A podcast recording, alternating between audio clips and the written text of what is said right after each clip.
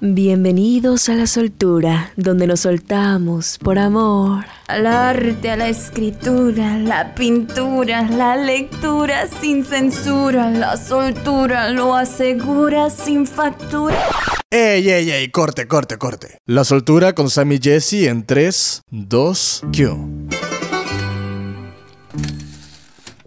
Renata García, 30 años, violinista mexicana, ha trabajado como músico, cuenta con una maestría en música con especialidad en violín. Ha trabajado como músico para distintas compañías de teatro, como Teatro de Ciertos Habitantes. Ha tocado con Andrea Bocelli, Prince Royce, Mijares y Patti Cantú. Le gusta leer y dibujar rostros e imágenes surrealistas. Además, es fan del psicoanálisis.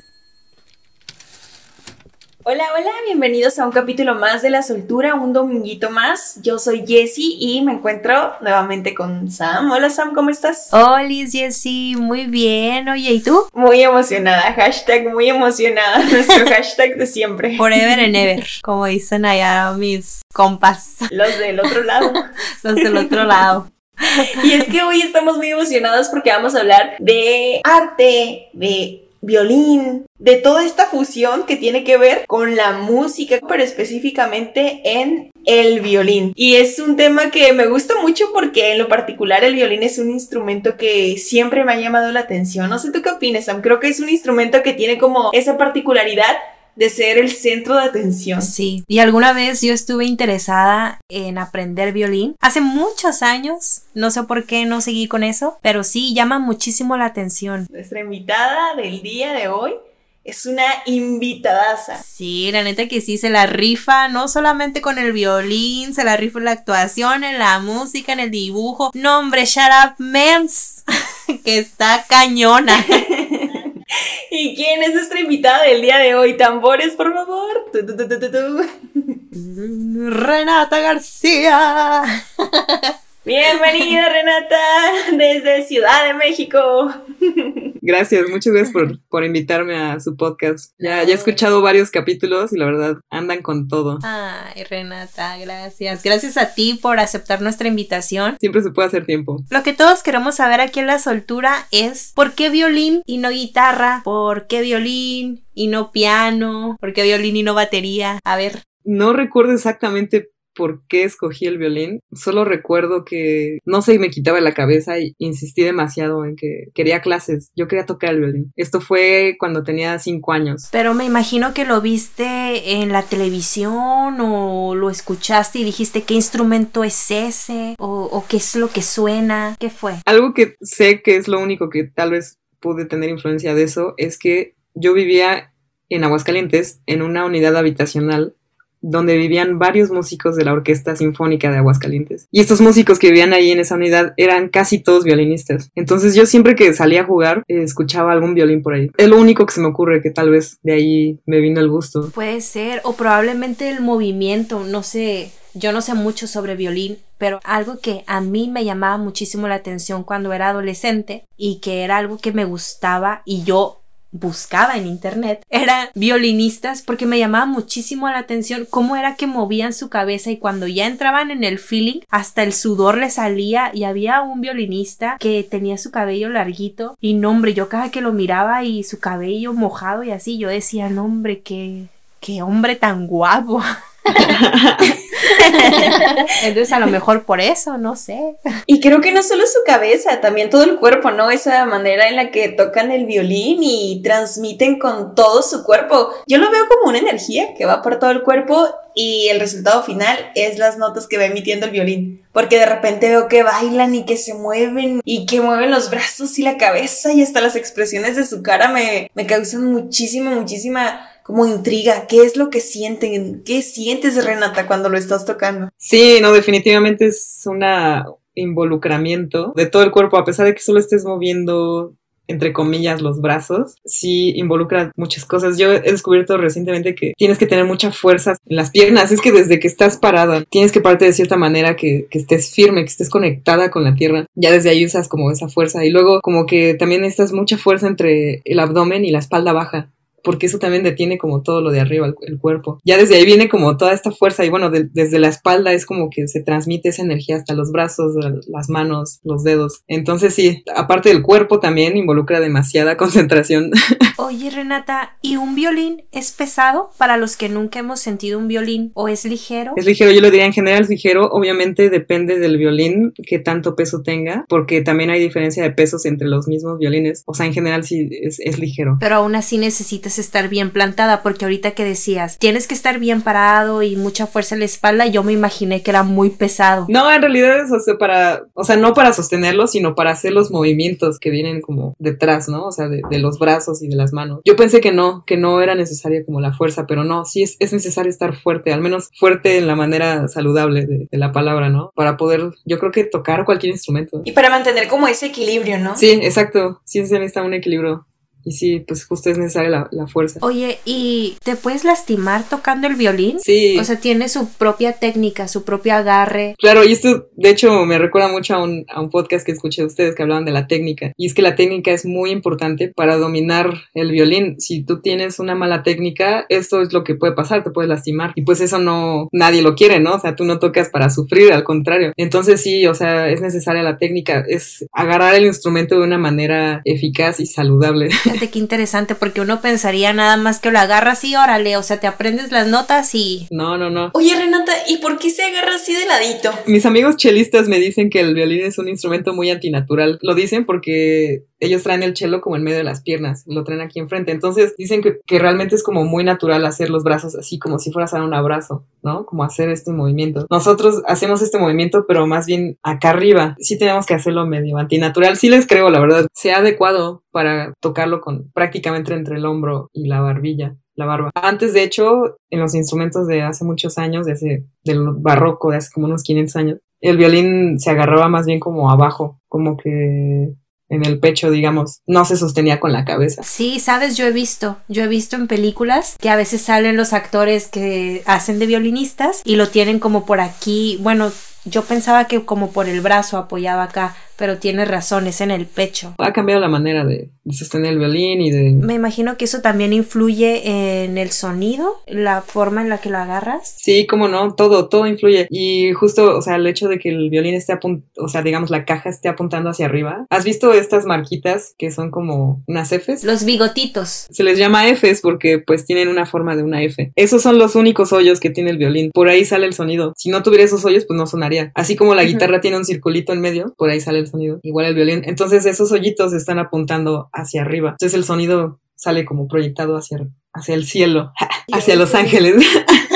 Ay, oye. Suena muy bonito porque ahorita que estabas diciendo lo de que se lo colocaban en el pecho, se me vino algo a la mente que a lo mejor va a sonar muy cursi, pero no será porque tiene que ver con el corazón. Porque probablemente si estaba a la altura del pecho era porque se conectaba con el corazón y transmitía todo hacia arriba a los ángeles, como dices. Ya muy poético el asunto, ¿no? Qué bonito está lo que estás diciendo. La verdad es que lo desconozco, pero seguramente por ahí viene la información. Tal vez sí es, es eso, tal vez ese sí sea el origen de por qué traían el violín en el corazón, justo. Oye, pero aparte de esto que está muy bonito que nos acaba de decir Jessica del corazón, sé por ahí que el violín está conectado con el diablo o que es algo del diablo. ¿Por qué? Paganini Detected. Exacto, sí, sí, sí, sí. Yo creo que por Paganini, de ahí viene como esta asociación con el diablo, y más bien era a él. A Paganini lo asociaban con el diablo por su manera en cómo tocaba el violín, que era demasiado virtuoso, demasiado virtuoso. Él tenía una enfermedad en las manos. No me acuerdo exactamente el nombre, pero tenía las manos muy grandes. Era una enfermedad que nació deforme, pues. Y entonces él se aprovechó de esto y, tocaba el violín de una manera en la que nadie podía, porque nadie tenía las manos de ese tamaño. Creo que aquí podemos rescatar algo muy padre de Paganini porque algunas cosas que nosotros creemos que tenemos por defecto o que nacemos con algunos defectos, por así decirlo, él les supo sacar provecho. Y es un claro ejemplo de cuando todos tenemos algo que a lo mejor no nos gusta en nuestro cuerpo o que odiamos y que aborrecemos porque es diferente a los demás, hay que saber sacarle provecho. Creo que Paganini es el claro ejemplo de eso. Me encanta cómo lo dices. Efectivamente, siento que todo se puede ver de una manera muy bonita si lo ves con otros ojos. Cambiarnos los lentes. ¿Cómo fue ese acercamiento de Renata hacia el violín? ¿Tus papás nunca te pusieron objeción? ¿O nunca dijeron así como de, ah, ya se le va a pasar, no? No, no, para nada. Para nada. yo pedí las clases, entonces fue así de, ah, pues, pues ve, o sea, claro. De hecho, eh, ninguna escuela me aceptaba porque era demasiado niña. Entonces empecé con clases particulares. Papás, oídos. Si sus hijos les piden algo es porque ya lo traen ahí. Así que por favor, nunca les nieguen las clases, nunca les digan que no pueden. No, y la verdad, yo he tenido alumnos que son obligados por sus padres y la verdad, pobrecitos. O sea, yo sufro en las clases como maestra y ellos como alumnos. Pero los que sí, los que realmente quieren, wow, o sea, se pueden hacer cosas maravillosas. Oye, qué loco, ¿no? Ahorita que mencionas eso de de los papás que obligan a sus hijos. ¿Cómo es? O sea, está bien extraño porque hay niños, como te decía ahorita, que ya, o sea, desde que nacen quieren, como los niños que quieren ser actores, los niños que quieren ser cantantes. Y yo quiero, y yo quiero, y yo quiero. Y a veces los papás son los que obligan a los niños, esos niños crecen frustrados también y está bien loco eso, se me hace un tema muy interesante que después deberíamos tocar y no obligarlos, mejor dejar que ellos decidan. No, yo la verdad fue, o sea, como que yo lo escogí, te digo, no sé si ya lo traía o qué onda, tal vez mi mamá me puso mucha música cuando estaba embarazada que eso también influye. Pero el gusto por la música clásica, o sea, desde muy niña,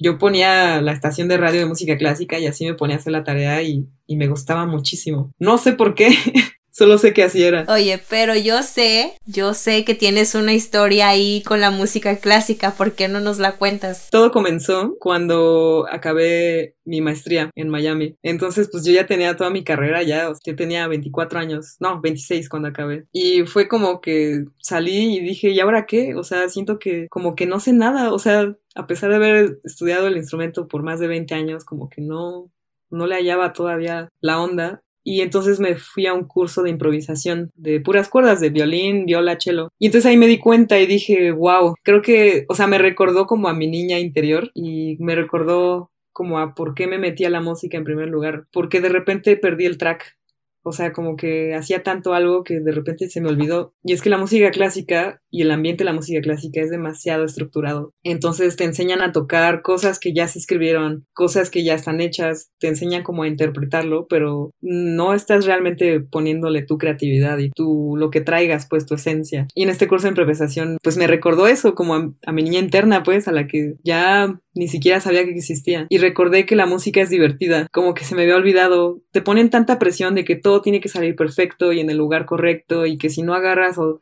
pone los dedos de cierta forma, está mal. Entonces es como un no, no, no, no, y entonces como que se te olvida por qué lo hacías en primer lugar. Y entonces, bueno, empecé como a alejarme de la música clásica y como a alejarme también de los músicos clásicos, como a esta estructura. No es como me dejara de gustar la música, era más bien como el ambiente y toda la estructura que había detrás de eso. Y pues me fui al otro lado, empecé a tocar reggaetón y empecé a ah, tocar en la calle.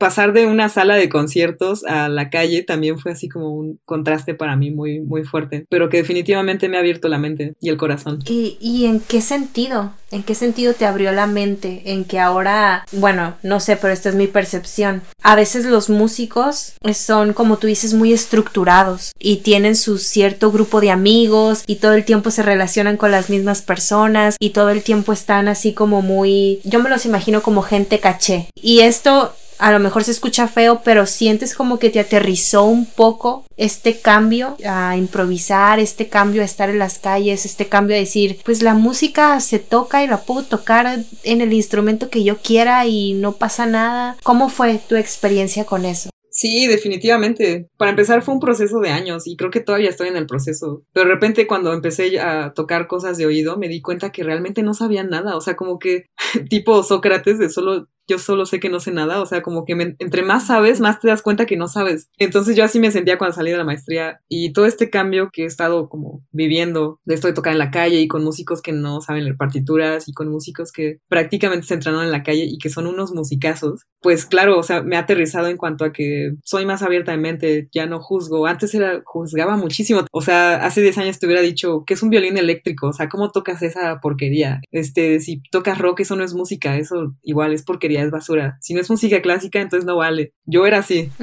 Sí, y hay muchas personas así que van como le dicen como por la teoría, como por el lado académico. Creo que se olvidan de disfrutar la música y la música se disfruta, se vive. Exacto. Es eso. Hace poco andaba platicando con un gran músico, eh, un jazzista, pianista mexicano, Alex Mercado. Estábamos diciendo de la, la educación musical en México y en realidad en el mundo este, este sistema, o sea, como que ser parte del sistema te educa ya como que mal, porque la música es un lenguaje y así como tú aprendes a hablar, pues así deberías aprender a tocar. Eh, tú no aprendes con reglas, tú no aprendes a hablar con la gramática y sabiendo leer, o sea, tú primero imitas como puedes ya después vas viendo las reglas, ¿no? Así de, ah, pues esto se escribe así porque esto. Esto se dice así porque se sigue esta serie de pasos. Entonces en la música nos enseñan al revés. Y pues esto no tiene sentido. ya no es un lenguaje, ya es quién sabe qué cosa ahí. Y es por eso que la estructura nos deja con este freno. ¿Qué nos enseñaron de música en la escuela? En la escuela formal de música solamente flauta y una canción, nada más. Imagínate que yo voy a, no sé, al otro lado, a algún lugar que no sea México. Y les digo, ¿saben qué? Yo en la escuela llevé flauta. ¡Wow! ¡Qué padre! A ver, tócame una canción. Voy a quedar en ridículo porque no aprendí nada en mi clase. Es que, bueno, yo ahí creo que también depende de, del gusto de cada uno y de este gusanito del autodidacta de querer aprender, investigar y a lo mejor, pues sí, los maestros nos siembran esa semillita y ya depende de cada uno de nosotros desarrollarla, ¿no? Creo mucho que el maestro influye demasiado. O sea, puedes tomar esa clase y hacerla tuya y hacerla increíble y que sea un juego, porque en verdad yo creo que todas las artes son un juego. Siento que el violín es un juguete, o sea, muy difícil de dominar, pero siento que es un juguete y que te dicen así de, mira, si mueves esta piececita va a pasar esto y si mueves esta, esta. Y entonces ya tú creas tus propias combinaciones y creas un juego de eso. Sí, eso sí. Entonces, creo que si los maestros hicieran esto en un kinder o en una primaria, donde, una secundaria donde se enseña la música, podrían convertirlo en un juego. Pero tú lo recuerdas como, ay, qué hueva, mi clase de música donde me enseñaban tres notas en la flauta y, o sea, te dejan una idea como bastante, pues, distante de lo que es realmente la música. La dan porque la tienen que dar. Sí, exacto. Y, y eso es por lo que yo peleo. O sea, por profesores que se interesen en sus alumnos, que se interesen en que aprendan, que hagan las clases divertidas, que no las hagan así, nada más de este resumen. Eso es lo que yo siempre he peleado y voy a seguir peleando. Creo que ahí la clave es la pasión, porque ya con el hecho de que tengas un profesor que le apasione la música, le apasione lo que haga, todo lo demás se va a ir como efecto dominó. Y ojo, creo que todas, por lo menos nosotras tres, sí hemos tenido profesores que les encanta dar clases y que son los profesores que recordamos con muchísimo cariño y a los que quisiéramos volver a ver y con los que quisiéramos volver a estudiar, pero también hemos tenido bastantitos, creo yo, de los de la otra categoría. Pues como todo, siempre van a haber maestros sin pasión, maestros con pasión. Ojalá todos fueran con pasión porque... Otro mundo sería. Los maestros cambian el mundo, tienen un gran poder en sus manos. Por eso les digo, profesores, si me están escuchando, sean muy apasionados de su carrera, si no, no la estudien. No, y creo que ahí es una cadenita. es una cadenita con lo que decían hace ratito. Tú lo que comentabas con tus niños, Renata, que los padres en muchas ocasiones quieren que sus niños aprendan a tocar el violín y los meten a clases y los niños no están interesados. ¿Qué pasa? Van creciendo y probablemente sí se hacen violinistas, pero son violinistas frustrados porque a lo mejor no querían hacerlo y no tienen esa pasión. Y es cuando realmente pues creas personas sin pasión porque no están haciendo lo que ellos querían, están haciendo lo que probablemente el papá quería hacer y lo reflejó en sus hijos y es como una cadena. Lo dijiste todo. Increíble. Sí, conozco gente, conozco violinistas que llegaron hasta nivel universidad y dijeron, no, o sea, ya no, no quiero. Y empezaron la universidad como ya tarde, ¿no? Digo, afortunadamente se dieron todavía cuenta a tiempo, ¿no? O sea, hay muchos que sí se siguen y te incluso te dicen, yo estudié violín por herencia, o sea, ya hasta le dicen herencia. sí, pobrecitos, realmente sí, pobrecitos. No les dieron chance de descubrir lo que ellos realmente querían hacer. Ay, no, es que qué triste. Eso de la herencia, de estudiar por herencia, no. Si yo tengo un hijo o una hija, jamás, hijo, escúchame bien, jamás te voy a obligar a hacer algo que no quieras. No digas eso, eso puede ser usado en tu contra después. No, de todos modos yo ni quería tener hijos. Ay, no, no, no es cierto, hijo. Ay. Te fuiste bien recio, Oye, Renata, y ahorita que estabas comentando que experimentaste ya pues los dos extremos, también la parte cuando empezaste a tocar reggaetón, me recordaste mucho de una violinista que es muy famosa que se llama Lindsay Stirling. Ella también inició así, ¿verdad? Bueno, yo desde que tengo memoria siempre he tocado un poco más de música pues moderna, música actual y la lleva al violín y lo hace de una manera increíble y yo le aplaudo mucho eso porque hay gente que no le gusta quizá escuchar música clásica y ella llevó como ese formato del violín, lo sacó de ese contexto y lo llevó a otro contexto y fue muy bien recibido. Sí, súper sí, yo soy una gran fan de ella. De hecho, por ahí estaba buscando el libro, te compré un libro de ella y me leí toda su vida. Wow. Yo la admiro muchísimo justo por eso, porque se salió del, del, cuadro en el que estaba etiquetado como el violín y todo su contexto. Y no solo eso, sino que lo lleva como a... O sea, creo que ella es como su mejor versión cada día. O sea, la admiro Sí. como persona humano aparte de violinista, ¿no? Ella, de hecho, o sea, obviamente creo que todos los violinistas, y eso estaría genial cambiarlo, pero todos empiezan con técnica clásica, digamos, ¿no? Con libros, libros clásicos y todo esto. La verdad es que para tocar el violín sí se necesita una estructura, esto es muy necesario. No puedes llegar así nada más a tocar, así como tú decías, Sam, así de que nada más te lo pones y ya tocas, o sea, no es tan fácil, involucra demasiados movimientos ahí, pero justo en- llegará un momento en el que ya puedas tú abrirte camino, y creo que es lo que hizo ella. O sea, ella empezó, digamos, con el clásico. Dice que nunca le agradó mucho. Y en un momento creo que hicieron como de estas cosas gringas, así de que en sus escuelas ponen así como el show de talentos. Entonces ella participó y aparte era un concurso, creo. Entonces ella quería tocar como un solo de violín, pero es que ella estaba pensando así algo clásico y dijo, es que como que no, siento que eso no, no va como a impactar. Ella quería otra cosa. Entonces dice que habló con un amigo que le hizo como una pista de una rola que ella ella creo que creó, tocó con esa rola y aparte dijo, necesito hacer algo más, o sea, no puedo nada más tocar y ya. Entonces se inventó una coreografía, la bailó y dice que fue todo un éxito, que ganó el concurso. Y lo que a ella le impactó fue la adrenalina que sintió por tocar con un público, que eso, o sea, fue lo que la enamoró y dijo, yo tengo que hacer esto, o sea, a mí me encanta esto, quiero hacerlo otra vez. Y así empezó. No, no, no sabía, qué Qué padre. padre historia. Sí, Sí, si no la conocen, para los que nos están escuchando, como bien dice Renata, es una persona que se le nota que le apasiona y se le nota que siente esa adrenalina por los gestos de su cara, por cómo baila, por cómo toca el violín, por cómo se mueve en todo el escenario, es, increíble. Se ve que lo disfruta mucho y al verla tú puedes llegar a sentir toda esa pasión que, que ella pues transmite. Y estoy segura que también Renata cuando toca, no he tenido la fortuna de verte tocar Renata, pero estoy segura que también esa misma pasión transmites con todo tu violín. Así que yo les digo, vayan a buscarla y más adelante les pasamos igual las redes sociales de Renata para que vayan a buscarla y la sigan. Síganla. sí, sí, porfa, escúchenme. Síganla. Sí, y escúchenla y suscríbanse a su canal de YouTube y todo. Cuando nos diga Renata, órale, nos vamos todos.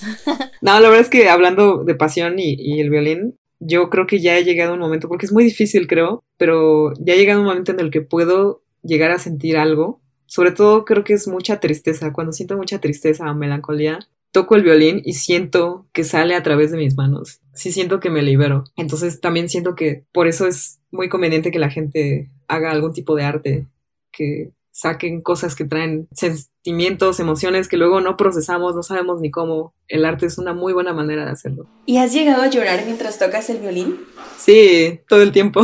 También una vez me ahogué con mi propia saliva. Pero ¿por qué? Pasan cosas muy raras.